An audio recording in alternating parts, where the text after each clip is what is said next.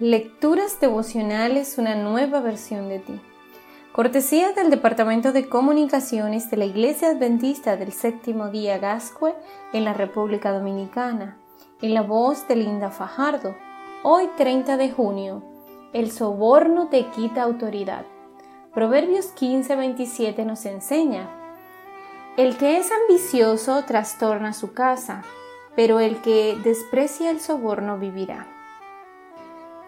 En 1519, la muerte del emperador Maximiliano I de Habsburgo desató una pugna por la sucesión del trono entre los dos principales candidatos, Francisco I de Francia y Carlos I de España.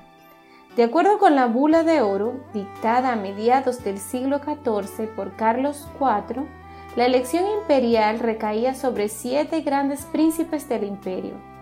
El rey de Bohemia, los arzobispos de Colonia, Maguncia y Treveris, y los príncipes electores de Brandesburgo, Sajonia y Palotinado. Así que pronto se inició una lucha por ganar el voto de los electores con todo tipo de obsequios. Margarita de Austria, tía de Carlos, ofreció al arzobispo de Maguncia el archicancillerato del imperio además de 103 mil florines de oro. Por su parte, el príncipe de Palatinado se embolsó 139 florines. El arzobispo de Colonia salió un poco más barato, 40 mil florines. En total se considera que Carlos se gastó alrededor de 800 mil florines en sobornos para asegurarse la corona del Sacro Imperio Romano Germánico. Pero había un lector cuyo voto era una incógnita, Federico el Sabio de Sajonia, el protector de Martín Lutero.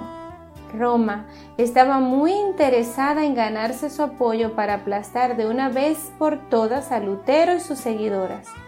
Así que envió emisarios a Federico incitándole a presentar su candidatura al trono del imperio y le prometió el apoyo del Vaticano a cambio de su compromiso de frenar al monje Agustino. En realidad, se trataba de una gran tentación. Al saberlo los franceses de inmediato trataron de acercarse al príncipe sajón. Del lado de Carlos se ofreció un posible matrimonio entre su hermana Catalina con el sobrino del elector Juan Federico. Pero nada de eso fue determinante sino las nulas ambiciones de Federico el Sabio, quien dio su voto a Carlos sin recibir ningún tipo de soborno. Por esa razón, Carlos se sintió obligado a respetar la protección que Federico brindó a Lutero hasta la muerte del elector.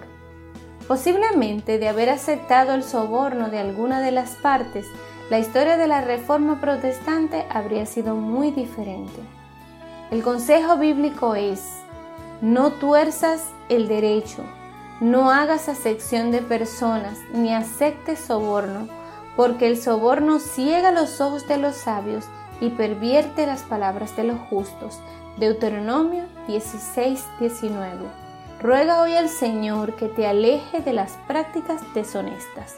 Que Dios te bendiga y tengas un lindo día.